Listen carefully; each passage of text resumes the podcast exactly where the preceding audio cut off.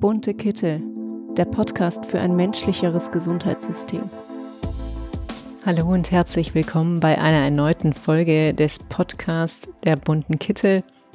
Wir freuen uns, dass ihr eingeschaltet habt. Heute sind wir zu zweit. Ich bin Anita und mit dabei ist die Nele. Hallo Nele. Hallo Anita. Wir wollen heute gemeinsam über das DRG-System sprechen das ist eines unserer Hauptthemen bei den bunten Kitteln und die Frage ist natürlich auch, was ist das Ganze überhaupt? Wie funktioniert das? Was ist das Abrechnungssystem im Krankenhaus? Dazu möchten wir euch gerne ein paar Infos geben. Du hast ja schon ein bisschen angeschnitten, welchen Themen wir uns heute nähern wollen. Vielleicht kannst du noch mal kurz erklären, wie aktuell die Finanzierung im deutschen Gesundheitssystem insbesondere in den Krankenhäusern, abläuft. Ja, da beziehe ich mich erstmal nur auf die Krankenhäuser. Das ambulante Abrechnungssystem ist ja durchaus nochmal ähm, unterschiedlich von in Deutschland erfolgt die Krankenhausfinanzierung seit 72, also 1972, nach dem Prinzip der dualen Finanzierung. Dual bedeutet dabei, dass man unterscheidet, was sind die Betriebskosten und die Investitionskosten. Und die Betriebskosten der Krankenhäuser, also das, was man an Kosten hat, um die Patienten zu behandeln. Darunter fällt Personal, darunter fallen die ganzen Prozeduren, auch äh, Ausrüstung, alles, was benötigt wird, um Patienten zu behandeln. Das wird von den Krankenkassen finanziert und äh, wie das kalkuliert wird, dazu wird das DRG-System genutzt. Okay, und du hattest gesagt, dass die Finanzierung nach dem dualen Prinzip erfolgt. Jetzt hatten wir die Betriebskosten schon benannt. Was ist denn der andere Arm? Das sind dann noch die Investitionskosten, denn natürlich funktioniert ein Krankenhaus auch nur, wenn man immer wieder Dinge investiert. Das sind ganz äh, simple Sachen wie etwa das Krankenhaus, also das Gebäude, Ausbau, Umbau dessen, irgendwelche Reparaturmaßnahmen, aber auch große technische Geräte, wenn eine Abteilung irgendwie nochmal neu aufgebaut wird und da die Ausrüstung benötigt wird. Ähm, all das sind laufende Kosten, die jedes Krankenhaus hat äh, und mal sind es mehr und mal weniger. Das wird getrennt von den Betriebskosten und diese Investitionskosten, die werden von den Ländern finanziert. Also das Land trägt da diese Kosten. Wenn wir jetzt nochmal zu den Betriebskosten übergehen, da hattest du das DRG-System genannt. Wofür steht denn überhaupt die Abkürzung DRG? Das sind die Diagnose-Related Groups, also Gruppen, die man rund um eine Diagnose hm, sammelt. Das erklären wir gleich nochmal ein bisschen. Hm, das ist ein Fallpauschalensystem, denn irgendwann hatte man sich überlegt, hm, die Finanzierung der Krankenhäuser will man anders gestalten. Wie kann man quasi berechnen, was eigentlich die Betriebskosten sind? Und da wurde 2004 das DRG-System eingeführt und das bedeutet dann, dass die Krankenhäuser einen Pauschalbetrag für jede Diagnose bekommen kommen. Ganz grob. Also prinzipiell zum Beispiel bei einer Blinddarmoperation ist diese Blinddarm-OP ein, also das wird kalkuliert mit einer DRG und die bringt dann immer gleich viel Geld. Also ein Blinddarm-OP genauso viel wie die andere Blinddarm-OP. Das heißt also, die Blinddarmoperation wird vergütet, unabhängig davon, wie alt der Patient oder die Patientin ist und unabhängig davon, welche Vorerkrankungen vorliegen? Oder wird darauf Rücksicht genommen in dem DRG-System? Na, nicht direkt, wie komplex das ist. Je älter die Menschen sind, desto komplizierter laufen die meisten Dinge ja, desto länger brauchen sie auch oft den Krankenhausaufenthalt. Auch die Dauer des Aufenthaltes fließt nicht direkt damit rein.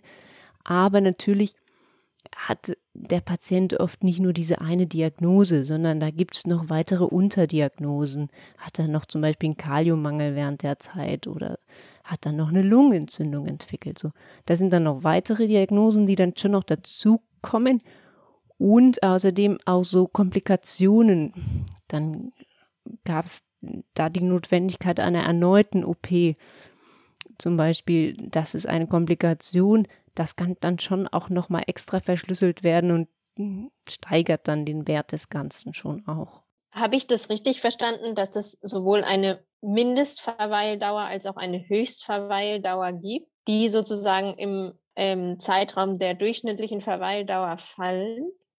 Genau, die Mindest- und oder die, ja, die Mindest- und die Höchstverweildauer, die sind da festgelegt. Und natürlich kann man das über- oder auch unterschreiten. Da wird es sozusagen geahndet, dadurch, dass wenn man länger bleibt, kriegt man nicht ganz so viel bezahlt, wie die Kosten eigentlich sind fürs Längerbleiben. Und äh, wenn der Patient dann früher entlassen wird, als die Mindestverweildauer ist, dann kriegt man dann Abzug von der eigentlichen DRG-Vergütung, genau. Das heißt aber, die Krankenhäuser würden wahrscheinlich anstreben, ähm, die Liegeverweildauer möglichst um den Tag der Mindestverweildauer zu kalkulieren, damit sie möglichst viel Geld für die einzelnen PatientInnen bekommen. Genau, also zumindest sollten sie, also wollen sie vermeiden, dass es über die Höchstverweildauer läuft, denn dann kriegen sie nicht so viel erstattet. Und je kürzer der Patient da ist, desto schneller wird das Bett ja auch frei und es kann ein nächster Patient kommen. Das heißt, da sie dann sowieso den gleichen Satz bekommen, ob er dann zum Beispiel sieben oder neun Tage da ist, ist es naheliegend, ihn dann nach sieben Tagen zu entlassen oder das anzustreben, damit man dann schon den nächsten Patient aufnehmen kann und trotzdem auch die volle Summe dessen gezahlt bekommt. Wie war das denn davor, bevor das DRG-System eingeführt wurde? Also das DRG-System wurde nach und nach entwickelt. Ab 2004 ist es dann letztlich in Deutschland verpflichtend äh, gewesen. Und äh, vorher gab es ein bisschen unterschiedliche Formen. Insgesamt äh, führte da die Finanzierung mit tagesgleichen Pflegesätzen. Das heißt, das Krankenhaus hat für einen Tag der Behandlungsdauer des Patienten einen bestimmten Betrag bekommen. Und jeder Patient, der quasi diesen einen Tag da war, der hat so viel Geld für den Tag. Hatte bekommen. das dann zur Folge, dass die Patientinnen möglichst lange im Krankenhaus behalten wurden? Naja, das kann man sich denken, dass es dann quasi nicht so einen hohen Druck gibt, die Patienten möglichst schnell zu entlassen, denn man kriegt ja sowieso das gleiche Geld, ob jetzt dieser Patient da ist oder der nächste Patient da ist. Man muss sagen, das hat man daran kritisiert, aber in der Wirklichkeit konnten die Patienten auch nicht so lange da behalten werden, denn es herrschte trotzdem immer eine Bettenknappheit. Die Patienten fallen ja nicht einfach weg, nur weil man das Krankenhaus voll belegt hat. Das heißt, in der Realität waren die Verweildauern schon vielleicht nicht so streng gehandhabt worden wie jetzt, aber das behandelnde Team musste einfach auch wieder dann sich darum kümmern, dass sie die nächsten Patienten aufnehmen konnten. Wenn ich mich richtig erinnere, Anita, dann lehnt sich ja das deutsche DRG-System an dem System aus Australien an. Und trotzdem ist das deutsche System immer mehr in Kritik geraten. Was unterscheidet denn das deutsche DRG-System von dem australischen? Also es gab quasi eine Phase, eine Art Suchphase, hm, wo in, mit einem Komitee in unterschiedlichen Gesundheitssystemen sich das angeschaut wurde, wie finanzieren andere Länder ihre Krankenhäuser, wie funktioniert es da. Und letztendlich hat man sich darauf geeinigt, sich quasi am australischen System zu orientieren. Das war dann unter der rot-grünen Koalition unter Schröder in 2004. Und in Australien gab es dieses Fallpauschalensystem, dieses DRG-System. Allerdings funktionierte es nicht ganz so strikt, wie das letztlich in Deutschland umgesetzt wurde. Die hatten gesagt, dass sie das DRG-System vor allem nutzten, um zu kalkulieren, was sind die prospektiven Kosten, Betriebskosten des Krankenhauses für das nächste Jahr. Die haben nicht fix jede Behandlung über dieses DRG-System abgerechnet. Das wäre mehr so ein Abbildsystem dafür, was, was an laufenden Kosten entsteht, als ein tatsächlich äh, fixes Abrechnungssystem. Da ist ja dann doch ein großer Unterschied zwischen den beiden Finanzierungssystemen. Ja, vor allem in der praktischen Umsetzung. Also die Australier haben auch gesagt, sie würden nie im Leben dran denken, zum Beispiel psychiatrische Diagnosen ähm, mit dem DRG-System so zu verschlüsseln, dass man alles darüber abrechnen kann. Die hatten auch nicht so viele DRGs. Also da gab es nicht äh, für jede Diagnose und Unterdiagnose dann eine Fallpauschale, sondern das war relativ grob gehandhabt. Aber die Deutschen, die haben dann alles ganz genau gemacht. Ähm, initial gab es auch nicht so viele DRGs, da waren es um die 400. Mhm. Genau, bei Einführung des DRG-Systems in 2004 wurden in Deutschland 409 Fallgruppen verschlüsselt, also zusammengefasst quasi. 2019, also nicht so lange her, da waren es dann 1318 Fallgruppen. Also man hat immer feiner und feiner unterschieden nach Nebendiagnosen, Komplikationen und so weiter und immer mehr DRGs aufgebaut, damit alles möglichst exakt darüber verrechnet werden konnte. Genau, da muss man schon auch noch bei einwenden, dass das DRG-System letztlich nur für voll- und teilstationäre Leistungen gilt und für die Psychiatrie das schon noch ein bisschen gesondert gehandhabt wird und natürlich auch ambulante Behandlungen anders abgerechnet werden. Also das Ganze bezieht sich jetzt auf den nicht psychiatrischen Krankenhausaufenthalt.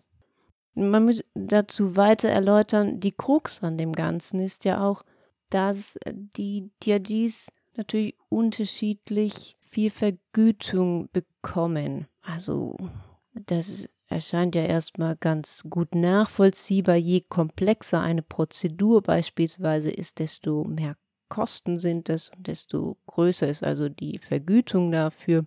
Jetzt muss man sagen, gibt es dann hm, DRGs, also Diagnosen, wo es ein hohes, eine hohe DRG-Vergütung gibt, wie etwa bei Gelenkersatzprozeduren. Auch ein Herzkatheter ist gar nicht so schlecht. Ähm, komplexe Herzoperationen natürlich äh, sind auch recht gut vergütet. Und dann gibt es wieder andere Diagnosen, die dann in DRGs fallen, die nicht so viel Geld erbringen. Vor allem dann eben die konservativen Prozeduren oder Aufenthalte. Aber was auf jeden Fall sich daraus ergibt, ist, dass das Ganze in einer wirtschaftlichen Weise betrachtet wird. Das heißt, wir betrachten die Diagnose und die Behandlung des Patienten als ein Wirtschaftsobjekt. Damit wird gehandelt, da wird jedes Jahr neu kalkuliert, was sind die Kosten, wie können wir das ähm, refinanzieren, was ist ertragsreich, quasi was bringt dem Krankenhaus am Ende vielleicht sogar Geld mit ein, weil es gut vergütet wird. Was ist wieder ertragsmindernd, weil es so schlecht vergütet wird? Und je mehr Krankenhäuser auf die Wirtschaftlichkeit achten, desto mehr Augenmerk gibt es dann natürlich auf die DRGs und wie gut sie vergütet werden, je nachdem welche DRGs.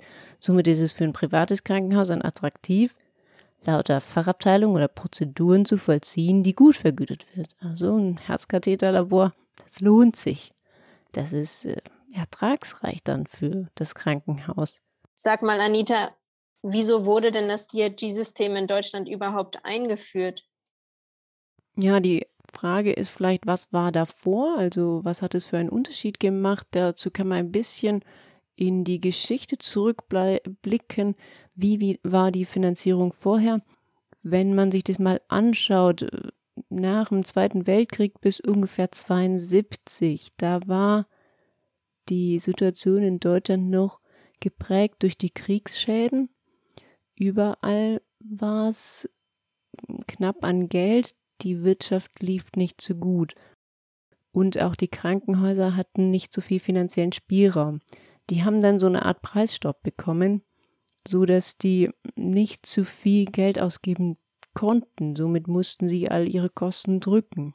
Da gab es noch eine monistische Finanzierung, also nicht das duale System mit Aufgliederungen, Betriebskosten und Investitionskosten, sondern da gab es alles über Eintopf finanziert und somit ähm, musste man auch Investitionskosten, Umbau, Aufbau, das musste alles über die Erträge aus den Pflegesätzen, also aus diesen tagesgleichen Pflegesätzen erfolgen. Da gab es einen bestimmten D-Mark-Betrag pro Behandlungstag eines Patienten, das wurde ausgehandelt und der war halt sehr niedrig, weil es einfach nicht viel Geld gab für die Krankenhäuser. Dann ging es weiter nach 72 gab es nochmal eine Grundgesetzänderung und es wurde die duale Finanzierung eingeführt. Da wurden dann die laufenden Betriebskosten durch die Krankenhäuser gedeckt und die Investitionskosten durch Länder und Bund finanziert. Und das hat sich ja dann bis heute auch fortgesetzt. Ja, in der Art schon. Es gab dann tatsächlich sogar in neuester Zeit Überlegungen, das wieder umzuändern und die Investitionskosten nicht mehr über die Länder laufen zu lassen, sondern auch quasi über das DRG-System ähm, das Ganze auch darüber zu finanzieren, in Richtung einer monistischen Finanzierung wieder. Äh, so weit sind wir noch nicht. Hoffentlich kommen wir da auch nicht hin. Damals wurde dann gesagt, okay, die Länder oder der Bund, da am Anfang war es der Bund, dann die Länder, die mussten die Investitionskosten äh, finanzieren und die Betriebskosten wurden von Krankenkassen gedeckt. Allerdings funktionierte es da anders als jetzt. Es gab einfach ein Selbstkostendeckungsprinzip. Was heißt denn Selbstkostendeckungsprinzip? Wie kann ich mir das vorstellen? Also vorher gab es ja diese tagesgleichen Pflegesätze. Das wurde immer noch mit berechnet, aber nur so als Abschlagszahlung, um zu sehen, was die anfallenden Selbstkosten sind. Und das wurde festgelegt, um zu schauen, was, hm, wie viel Kosten erwarten wir im nächsten Jahr. Am Ende des Jahres wurde dann abgerechnet. Wenn man zu viel bekommen hat als Krankenhaus, dann muss das wieder zurückgezahlt werden. Wenn zu wenig bezahlt wurde, dann wurde es ausgeglichen. Das heißt, es gab keine Gewinne, es gab keine Verluste. Mit der kleinen Einschränkung, dass die Krankenkassen schon auch die Wirtschaftlichkeit prüfen konnten. Also das Krankenhaus musste dann im Zweifel schon auch nachweisen, dass es wirtschaftlich gearbeitet hat. Natürlich konnte damit dann auch ein Krankenhaus keinen Gewinn erzielen. Das heißt, für private Häuser, für Aktionäre ist das völlig uninteressant gewesen. Man könnte sich aber auch vorstellen, dass durch dieses Abrechnungssystem der Anreiz, effizienter zu arbeiten und immer bessere Therapien zu entwickeln, nicht so stark gegeben war wie heute. Ja, aber sie hatten auch nicht völlige Freiheit, tun lassen zu können, was sie wollen. Also zum einen muss man ja sowieso immer bedenken, dass ähm, Behandlung, mh, hm, also Indikationsstellung für bestimmte Behandlungen immer von den Ärztinnen und Ärzten getroffen werden müssen und es nicht eine völlige Willkür gab und auch nie geben kann. Aber vielleicht herrschte damals mehr Freiheit, quasi in welche Richtung eine Therapie letztlich lief aber dadurch, dass die Krankenkassen eben die Wirtschaftlichkeit prüfen konnten, war es schon auch nicht möglich, also zum Beispiel die Verweildauer auf extrem lang zu verändern. Heute ist es aber ja jetzt so, dass Krankenhäuser auch Gewinn machen können und viele Krankenhäuser in privater Hand sind. Es gibt sozusagen die großen Klinikkonzerne wie beispielsweise Asklepios, Helios, die Sana-Kliniken, die Rhön-Kliniken. Wie kam es denn dazu, dass heute Gewinne erwirtschaftet werden dürfen und wir ein profitorientiertes Gesundheitssystem haben, das nicht mehr nur dem Selbstkostendeckungsprinzip folgt? Ja, oder gar nicht dem Selbstkostendeckungsprinzip folgt. Ja, das hat sich dann nach 85 äh, tatsächlich verändert. Die große Wirtschaftskrise nach dem Krieg und äh, der, die Wende zum Neoliberalismus haben das Ganze eingeleitet, dass es eine Umgestaltung des Gesundheitswesens gab, immer weiter in Richtung Marktorientierung. Also Krankenhaus wurde immer stärker wirtschaftlich gedacht. Es wurde dann zugelassen, dass äh, Verluste und Überschüsse am Jahresende zugelassen wurden. Die verblieben dann für das Jahr beim Krankenhaus. Und dann konnten aber die Kassen bei der Festlegung des Budgets fürs nächste Jahr einen entsprechenden Betrag abziehen. Man konnte dann sagen, ihr habt ja im vergangenen Jahr Gewinn erwirtschaftet, braucht nicht so viel Geld, dann ging das runter. Hm, diese tagesgleichen Pflegesätzen, die waren immer noch die Basis für die Berechnung, aber wenn dann die Krankenhäuser eine vereinbarte Zahl von Pflegetagen unterschritten hatten, dann mussten sie wieder Pflegesätze zurückzahlen. Eine weitere Veränderung war dann, dass ähm, es definierte Leistungskomplexe gab. Das waren am Anfang ganz wenig. 16 Leistungskomplexe wurden definiert, wo es dann Zusatzgelder gab. Also zu diesen tagesgleichen Pflegesätzen konnte man dann nochmal mehr Geld bekommen, zum Beispiel für eine Herzoperation. Hm, das wurde dann nochmal gesondert finanziert. Jetzt habe ich ähm, einen Überblick bekommen oder haben wir, glaube ich, einen Überblick bekommen, wie die Finanzierung ja in den vergangenen Jahrzehnten in Deutschland erfolgte. Aber warum wurde denn das DRG-System nun eingeführt? Also die Sonderentgelte haben eigentlich schon den Weg in Richtung DRG-System gebahnt, da es ja damit schon Anreize gab, über bestimmte Leistungserbringungen mehr Entgelte zu erhalten. Offiziell wurde gesagt, dass die Einführung des DRG-Systems eine Verkürzung der Verweildauer der Patienten und Patientinnen im Krankenhaus erzielen sollte, eine Stabilisierung der Ausgaben der gesetzlichen Krankenversicherung und mehr Transparenz über die Leistungen und Kosten der Krankenhäuser sowie auch mehr Wettbewerb der Krankenhäuser untereinander. Damit wurde dann ein wirtschaftliches Prinzip in den Krankenhäusern etabliert im Sinne von Geld folgt Leistung. Mhm. Genau, also seit 2004 haben wir dann das DRG-System, hat sich ein bisschen verändert, alles wurde nochmal feiner ausgebaut. Ich glaube, das ist alles zu komplex, um es hier nochmal weiter zu erläutern. Da sind wir also gelandet und da sind wir auch jetzt. Nele, kannst du uns nochmal berichten, was ist denn das, was dann die bunten Kittel am DRG-System so stark kritisieren? Warum funktioniert das nicht gut?